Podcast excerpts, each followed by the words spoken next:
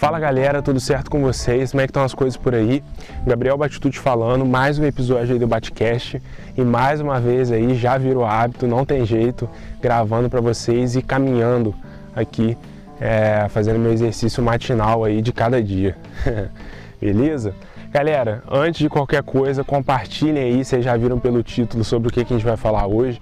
Então compartilhem aí com quem precisa, compartilhem com seus amigos, ajuda aí, dá uma moral para a gente divulgar esse conteúdo o máximo possível, que vai ser bem importante aí a gente espalhar esse, esse tipo de, de conhecimento, de informação e de trocação de ideia que a gente sempre faz. Lembrando, mais uma vez, sem pauta nenhuma, só com o assunto que eu tenho em mente aqui para falar com vocês hoje. E o conteúdo de hoje é muito importante porque realmente tem muitas pessoas sofrendo com esse problema e é um problema que atrapalha em tudo que você faz na sua vida. Ansiedade. É isso aí, galera. Ansiedade. Pessoal, vamos lá então, né? Como que a ansiedade entrou na minha vida?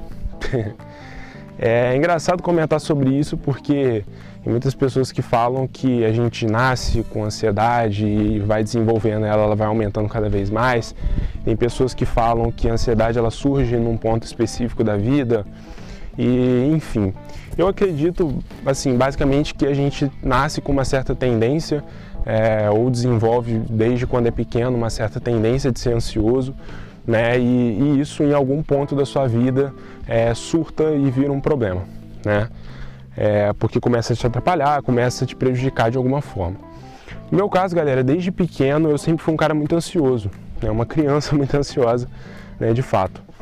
É, eu era daquele tipo de criança que, sei lá, é, uma semana antes do Natal é, já estava querendo abrir o presente de qualquer jeito, sofria, sofria, sofria, sofria com aquilo, né? Sempre fui muito ansioso, por exemplo, é, via um desenho, acabava o episódio hoje, eu sofria até chegar no dia seguinte para ver o outro episódio, mas assim, sofria, né? Num sentido que não necessariamente era ruim, era uma dor, me atrapalhava. É, eu só tinha muita vontade de ter as coisas na hora que que eu quisesse ali, né? Eu estava sempre querendo é, ter as coisas ao, ao, meu controle, nesse sentido de, velho, porra, eu quero ver o segundo episódio agora, não quero esperar até amanhã a próxima TV Globinho, né? Então, mais ou menos nesse sentido. Não que eu fosse mimado ou algo do tipo, galera, eu nunca tive nenhum tipo de, de berço de ouro. Lógico, nunca passei dificuldade, né? Acho que todo mundo sabe. Graças a Deus aí, a minha família sempre conseguiu é, ficar de boa no sentido de que, porra, a gente nunca passou fome, nunca teve nenhum. Lógico, sempre assim, teve apertos financeiros e tal, mas nada demais, assim como muitas pessoas passam, né? Infelizmente aí. Mas também não era uma criança mimada que tinha tudo que queria, lógico que não. É... Então, tipo, não é por conta disso, não é criação errada dos meus pais nem nada. É uma condição que eu tinha né? Eu ficava muito ansioso com tudo. Eu sempre fui uma pessoa desde pequeno que pensava muito, que é, que a cabeça funciona assim 24 horas por dia muito rápido, com muita informação girando, muito pensamento surgindo e tudo mais. E aí, galera, tipo assim, isso com os anos, né, foi foi ficando mais tranquilo, mais controlável. Né, eu fui crescendo também, fui vendo que porra, era errado. É, a criação dos meus pais foi muito importante nesse sentido para sempre me passar que é errado você sofrer porque não tem alguma coisa na hora que você quer e etc. Né? Isso é um, é um ponto extremamente importante assim, que me ajudou muito. Mas, a partir de um certo momento, e especificamente a partir do primeiro ano do ensino médio, a ansiedade começou a me atrapalhar. Começou a me atrapalhar de verdade, tá? É, eu passei por algumas dificuldades aí pessoais, tá? E mais para frente eu acho que eu vou até fazer um podcast sobre isso. É, algumas dificuldades assim pessoais mesmo, de vida pessoal, escolhas erradas né, que a gente acaba fazendo por imaturidade, adolescência, companhias erradas aí e tal. Mas depois eu falo melhor sobre isso para vocês, tá? É, graças a Deus, tipo, passei por tudo isso já é, e ajudei muitas pessoas também a passar por esse tipo de, de coisa. Falando assim também parece até que é um, alguma coisa séria e tal, Mas apesar de ser sério, não, não foi nada demais, assim, nada extremamente grave, nem nada do tipo não. Mas depois eu falo sobre isso, acho que é assunto para os próximos aí. Mas enfim, passei por algumas questões é, assim, que foram difíceis né, na época da, da minha adolescência, primeiro ano de, do ensino médio. E junto a isso, é, eu me encontrei num momento de mudança muito forte na minha vida. E que graças a Deus aconteceu. Graças a Deus e aos meus pais. Eu saí da cidade onde eu morava e mudei para Juiz de Fora. É, eu morava em Três Rios. É, eu mudei para Juiz de Fora. Meu pai já trabalhava em Juiz de Fora há muitos anos, ele ia e voltava todo dia, a cidade é relativamente próxima, mas Juiz de Fora tem um desenvolvimento muito maior, uma cidade muito maior, muito mais desenvolvida. A educação em Juiz de Fora é muito forte, é né? uma cidade universitária, então os colégios também são muito mais preparados, digamos assim, é, para te fazer passar no vestibular, né? um índice de aprovação muito maior, etc. É um, é um passo a mais ali que eu acabei dando. E na época, galera, eu não queria de jeito nenhum fazer essa mudança, né? Fui extremamente forçado, digamos assim, no início. Porque apesar de eu sempre ter sido apaixonado por Juiz de Fora, meus amigos estavam todos em Três Rios, né? E eu não queria simplesmente é, mudar, ir para um ambiente novo, sair da minha zona de conforto. Realmente é uma parada muito complicada. Então o que, que aconteceu? É, fiz diversas provas. Eu sempre fui um, um, bom aluno em termos de nota, né? Mas eu sempre fui um péssimo aluno em termos de disciplina. Acho que foi até esse, acho não, com certeza esse foi um dos principais motivos pelos quais é, o meu pai e minha mãe resolveram é, forçar a barra ali para eu mudar. Porque aonde eu estudava, apesar de ser um, considerado um dos melhores colégios da cidade e tudo mais, Cara, eu não fazia nada, nada, nada, nada e só tirava notão. Né? Eu sempre tive, graças a Deus, uma certa facilidade para aprender, né? ajudava a galera lá, não, sabe, não estudava nada, chegava na véspera das provas, não estava sabendo nada, dava uma lida na matéria e mandava bem na prova. Né? E, inclusive meus amigos, tem, tem amigo meu que até hoje é, fala que ficava indignado, que estudava pra caramba e eu chegava lá sem saber bosta nenhuma e tirava a nota maior. E, e assim, galera, isso foi uma coisa que, pô, legal, né? Todo mundo elogia, caramba. Né? A galera falava, pô, você consegue mandar bem mesmo sem estudar, sem inteligente e tal. Não me considero alguém muito inteligente, tá? Antes de qualquer coisa. Tô falando que as pessoas falavam para mim. E de fato eu era menos inteligente do que todo mundo. Porque o fato de eu não estudar me prejudicava demais. Quando eu mudei de cidade, justamente para ter essa, essa necessidade maior de estudar, para conseguir acompanhar a galera, conseguir passar nas matérias, porque aí o, o buraco era realmente mais embaixo, né? Eu mudei de cidade, entrei no colégio mais falado da minha cidade, colégio que só tinha robô e alienígena estudando, um colégio que não podia nem entrar com um tênis que não fosse preto, ou branco. É, inclusive eu fui barrado no primeiro dia de aula porque meu tênis tinha uma etiqueta vinho. Ele era todo preto e tinha uma etiqueta da cor vinho. E a coordenadora me barrou, não deixou entrar, tive que pedir pelo amor de Deus. Só quando eu contei que eu era calouro, que eu estava iniciando ali no primeiro dia, que ela me liberou. Ela falou, olha, beleza, começou o primeiro dia, eu vou te deixar, a partir de amanhã você arruma um tênis aí todo preto. E foi engraçado, eu assustei. Porque na minha escola, cara, a gente zoava demais, não fazia nada. É, pô, diversas vezes eu era até desrespeitoso com o professor, o professor lá dando matéria, eu mexendo no celular, sentado na primeira carteira, virado para trás conversando. Era assim, uma zona, né? Todo mundo só fazia e falava merda o dia inteiro. E, pô, lá no outro era totalmente diferente, cara. E aí a gente chegou lá, eu fui para lá para fazer o segundo ano do ensino médio e as coisas eram totalmente diferentes, né? A professora de português, eu lembro assim como se fosse hoje, chegou lá e começou a perguntar as coisas. Ah, o que, que, que é isso aqui? Eu tava falando lá de aquelas regras de. Eu não lembro mais de nada, nem de nome nenhum, mas aquelas regras de análise sintática, esse tipo de coisa, né? E aí, o que, que é isso daqui? Aí a galera respondia em coro. Ah, isso aqui é não sei o que, todo mundo. Eu não fazia ideia do que ela tá falando. E quando que vocês aprenderam isso? A galera, ah, foi na série tal, todo mundo.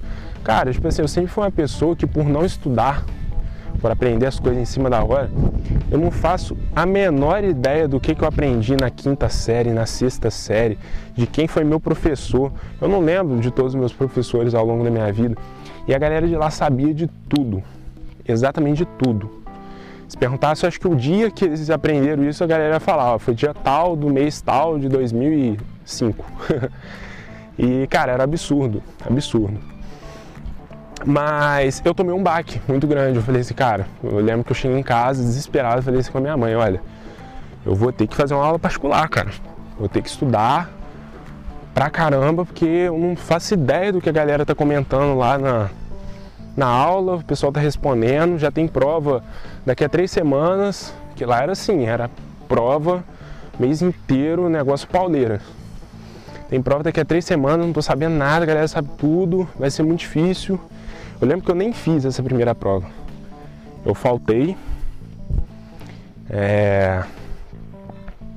Faltei a prova, dei um jeito lá de. Acho que minha mãe conversou com a coordenação, falou que eu estava muito ansioso, que eu estava. esse tipo de coisa, não sei. Sei que deu um jeito de faltar. Não precisei pegar atestado, nem fazer nada ilegal não, mas consegui faltar para fazer a segunda chamada. E, e aí, cara, tipo assim, segunda chamada era muito mais difícil e tal, mas aí eu consegui estudar bem mais, né? E, e consegui tirar uma nota ali, tipo, 60 e pouco, 70, entende? É que já foi um baque, porque eu estava acostumado a tirar 80, 90, quase que sempre, né? E, e aí foi. E aí, cara, aquela pressão, né? Essa, essa escola era muito diferente é, os professores e tal, tipo assim, eles não tinham muito afeto pelos alunos, porque era muito mais alunos, né? Uma escola muito maior. E era a galera ali extremamente rigorosa, cara. Ninguém dava um pio dentro de sala. Eu lembro, inclusive, uma vez que eu levantei no meio da aula para ir no banheiro e passei na frente do professor. Ele estava no quadro dando aula. Eu levantei no corredor principal assim da sala, passei na frente do professor e saí. E aí quando eu voltei, tava todo mundo me encarando assim, né? Eu era aluno novo e tal, na primeira semana de aula. E quando eu sentei, o moleque que tava atrás de mim me cutucou e falou assim, cara, não faz mais isso não. Eu falei assim, isso o quê? Ele falou assim, cara, você levantou ali, pô, o professor tava olhando para a sala, você passou na frente dele e saiu. Eu falei assim, mas o que, que tem? E o cara falou assim, olha, assim que você saiu, ele ficou te encarando muito ali, parou a aula, perguntou quem, quem que era você, a galera falou que você é aluno novo, ele até brincou, falou assim, abusado, né? Não sei o quê.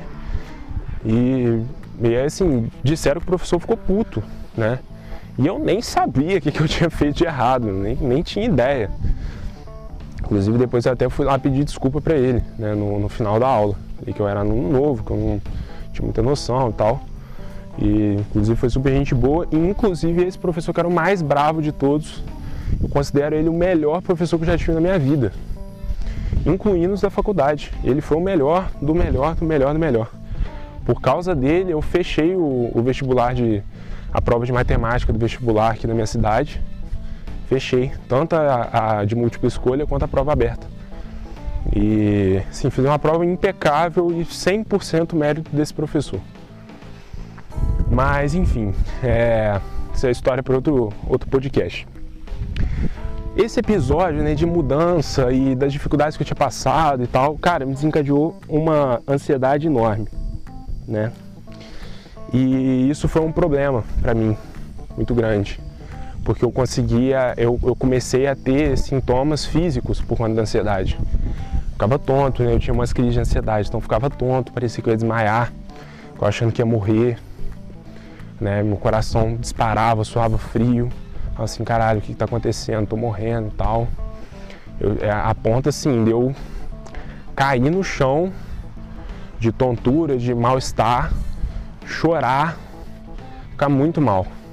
Esse, essa foi uma das piores fases assim, da minha vida. E muito complicado, né? Eu, inclusive, cheguei a perder muitas aulas por conta disso, porque eu ia para aula, começava a passar mal, tinha que sair de sala imediatamente, ligar para para alguém, para minha mãe, para autorizar que eu saísse da, da escola, falava, olha, preciso ir para casa, passando muito mal, e porque eu não conseguia, né? E isso, cara, tipo, me, me, perseguiu. E a cada crise que eu tinha, eu falava assim, cara, pronto, né? Vou ficar assim para sempre, acabou minha vida, eu vou ter que, sei lá, tô ficando maluco, tô morrendo. Porque até então eu já sabia que era, que era problema relacionado à ansiedade, que era problema de cabeça, mental. Porque a ansiedade é um, uma condição mental que a gente tem, né? E aí, pra mim, cara, porra, você tá com problema de ansiedade e tal, já era. Vou começar a tomar remédio, nunca mais eu vou conseguir largar, sempre ser uma pessoa problemática. E, cara, esse medo, ele só piorava a minha ansiedade, entende? Então era realmente muito complicado. E aí, galera, o que aconteceu foi o seguinte: eu comecei a aprender a lidar. E eu acho que essa é a maior cura que a gente tem para ansiedade. A gente aprender a lidar com ela. Se você tem ansiedade, cara, tipo assim, lógico que tem casos e casos, eu não precisei tomar remédio. Eu optei por não tomar remédio, na verdade, porque na época eu acho que se eu tivesse tomado a minha recuperação teria sido até mais, mais rápida. Mas eu sou uma pessoa, cara, que eu sou muito ruim de cabeça, assim, para conseguir controlar é, esse tipo de coisa. E o remédio de ansiedade, querendo ou não, ele causa uma certa dependência em algumas pessoas, tá? Não estou falando que isso é regra, não, não, sou nenhum profissional de saúde, mas pelo menos assim, por tudo que eu pesquisei e tal, eu sei que algumas pessoas ficam com uma certa dependência, porque ele é um refúgio. Você está passando mal, você está se sentindo ansioso, você toma um remédio, fica bem. E a partir do momento que você está sem o remédio, a própria ansiedade te faz pensar que você está precisando daquilo e aí você começa a passar mal com a falta daquilo. É, e aí, assim, entra num looping, né, dependendo da pessoa. E eu, assim, sempre fui muito. Eu não gosto de tomar remédio. É, qualquer coisa que. qualquer substância que entra no meu corpo, eu já. já fico meio com o pé atrás. Tipo, a única coisa que eu faço é tomar uma cerveja de vez em quando. Isso aí eu não fico com o pé atrás, não. Mas, assim, qualquer remédio, pô, eu preciso tomar uma aspirina, eu já tomo meio assim, porra. Sei lá, mas aí eu tomo, entende? É, por exemplo, tomar antibiótico, quando eu fico doente tal, o médico receita antibiótico, eu já fico assim, porra, meu antibiótico é um remédio mal forte. Se fizer mal e tal, não sei. Aí eu já fico um pé atrás. Então, remédio de ansiedade, cara, eu nunca nem cogitei a possibilidade de eu tomar. E isso de certa forma foi ruim, igual eu falei para vocês, porque eu poderia ter me recuperado muito mais rápido, mas por um outro lado foi muito bom, porque eu não tomando remédio de ansiedade, é, eu aprendi a lidar sozinho, digamos assim, com a minha ansiedade e comigo mesmo. Então eu fiz um tempo de terapia com psicólogo, com psicólogo né, é, para trocar ideia, para conversar. Inclusive passei na mão de vários psicólogos e custei encontrar um, né, no caso uma, que era uma, uma mulher é, que, que eu gostasse, de que eu me sentisse realmente à vontade para me abrir com ela, conversar e tal. E assim, foi muito importante por um tempo, mas a partir de um certo tempo também acabou que parou de ser importante, porque a minha cabeça meio que fez deixar de ser importante. Eu já chegava lá com, com certezas, com, com, com coisas assim, tipo, ah, velho, eu vou contar isso pra ela, eu sei que ela vai falar isso pra mim, entende? E aí acabou de fazer sentido, né? Parou de fazer sentido eu continuar fazendo a terapia. É, o que também foi ruim, porque a terapia me ajudava muito. Uma outra coisa que eu comecei a fazer e que eu também parei por falta de tempo, mas que hoje eu pretendo voltar, assim que essa pandemia acabar, com certeza eu vou voltar, é fazer acupuntura. Cara, foi a melhor coisa da minha vida, porque a acupuntura me mostrou o poder da meditação. É, quando eu chegava lá no, no consultório que eu fazia, uma médica muito legal, muito gente boa, doutora Lúcia, lá de Juiz de Fora.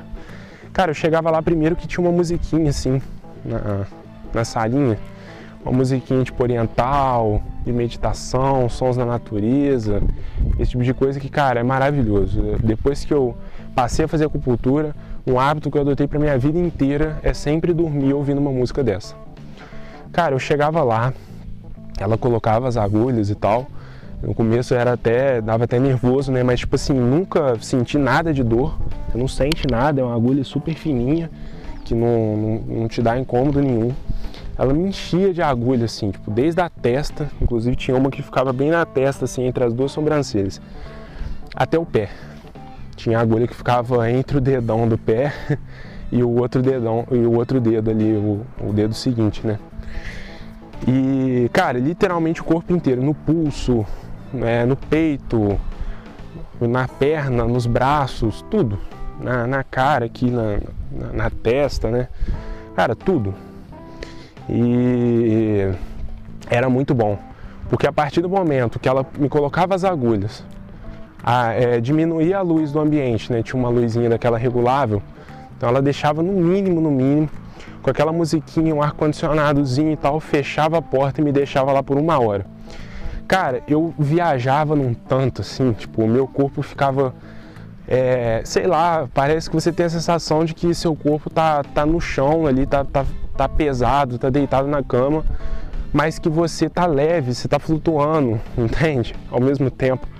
Uma sensação muito boa. E isso é exatamente a sensação que a meditação te proporciona. Para mim, né, no meu caso pelo menos, a acupuntura ela era um, uma meditação acelerada, porque a partir do momento que ela colocava as agulhas e diminuía a luz e saía da sala, eu já entrava no estado de meditação. Muito bom. E eu relaxava completamente, cara. Era assim, perfeito. É...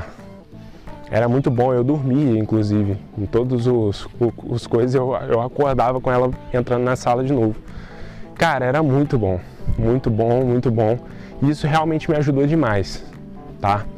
E a partir disso eu conheci de fato a meditação. Então é, eu parei com a acupuntura, igual eu falei para vocês, por questão de tempo, eu moro muito longe do centro, é, então assim o trânsito da minha cidade, no né, Juiz de Fora, é muito complicado.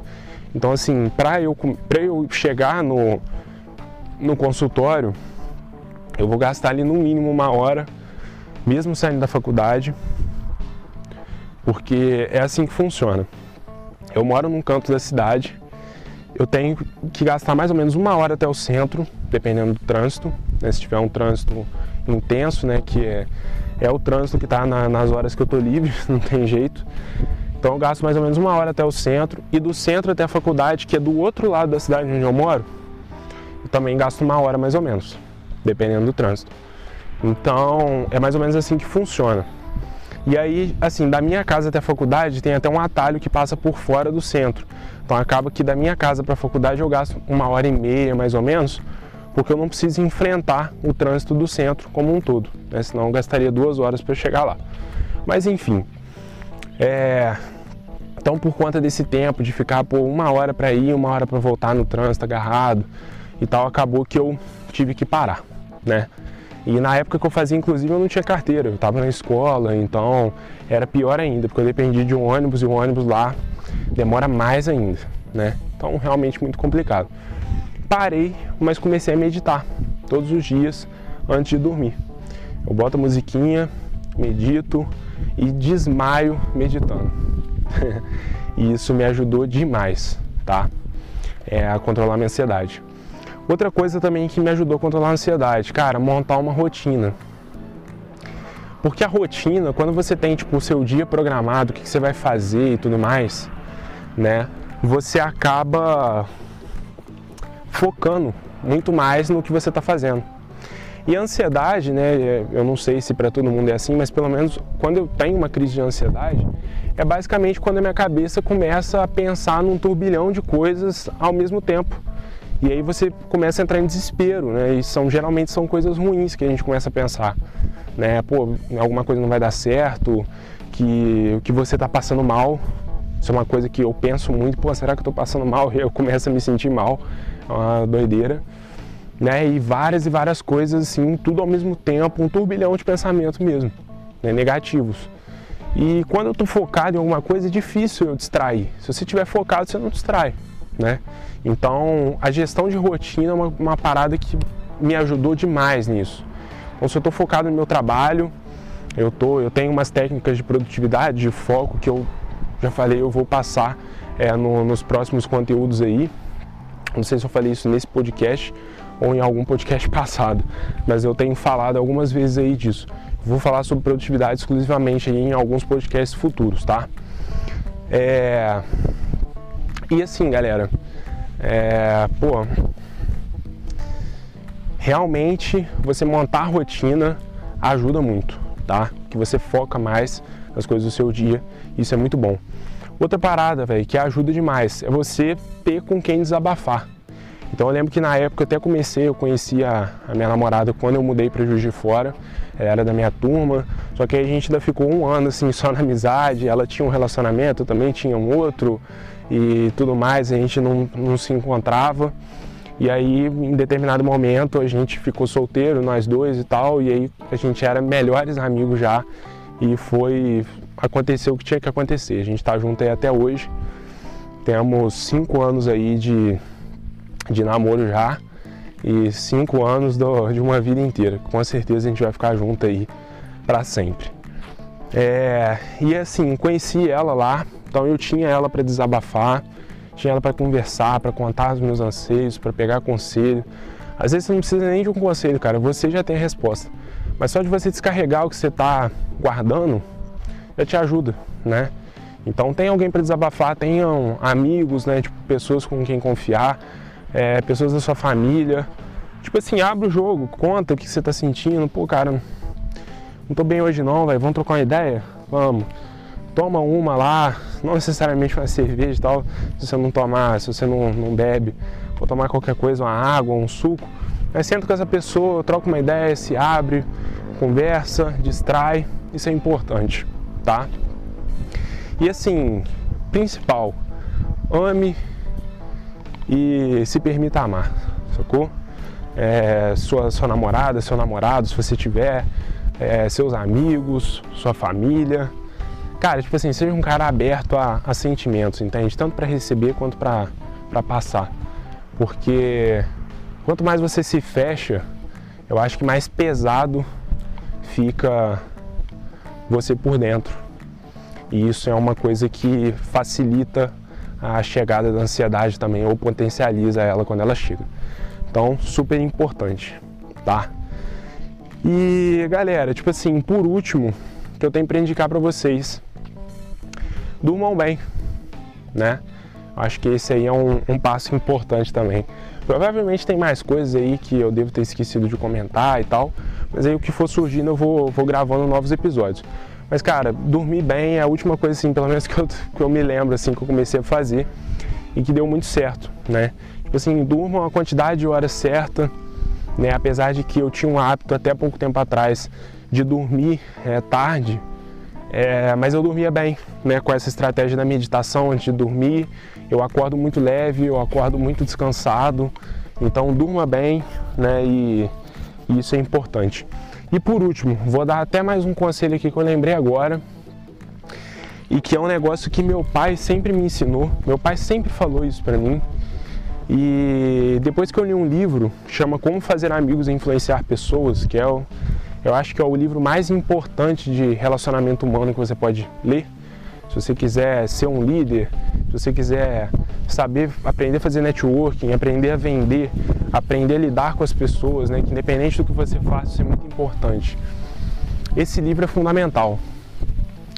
E uma das coisas que meu pai sempre me ensinou e fala até hoje comigo, toda, toda oportunidade que ele tem, e que é uma coisa que, que é muito destacada nesse livro, pelo Dale, que é o ator, é o, o autor, é o poder do sorriso, cara.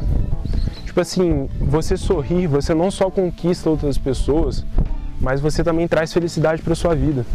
Então tente sorrir, cara. Tipo, se tiver num, num dia ruim, cara, sai, vai se divertir com seus amigos, vai falar, fala besteira com a galera, vai, sei lá, caçar motivo para rir, vai assistir um filme de comédia.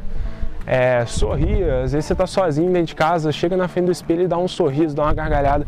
Cara, por mais besta que isso pareça, quando você começa a sorrir, você traz coisas boas para sua vida. Você traz felicidade, você traz alegria.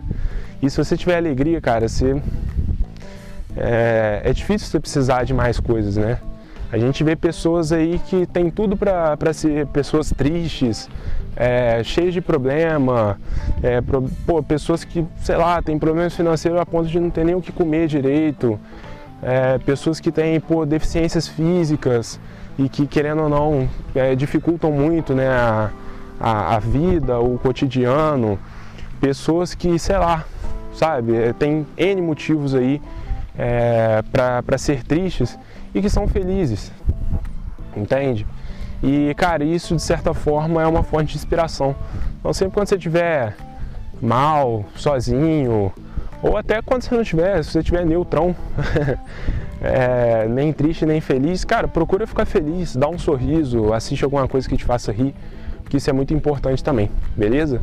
É, e aí, conselho de vida mesmo, não é falando de negócio, não é falando de estudo, mas a ansiedade, igual eu comentei no início aí com vocês, é uma coisa que influencia na nossa vida como um todo. Independente do que a gente faça, da idade que a gente tem e de onde a gente está, né?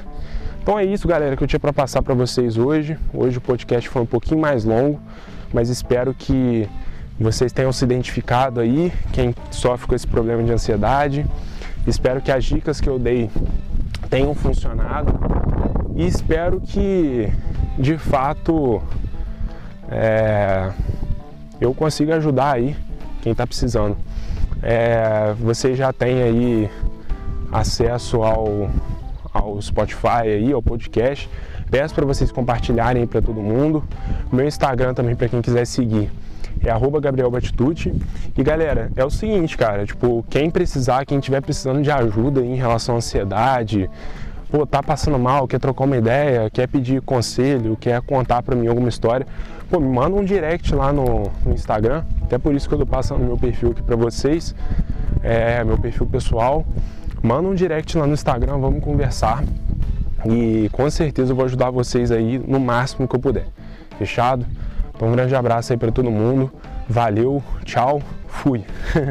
Tamo junto, galera.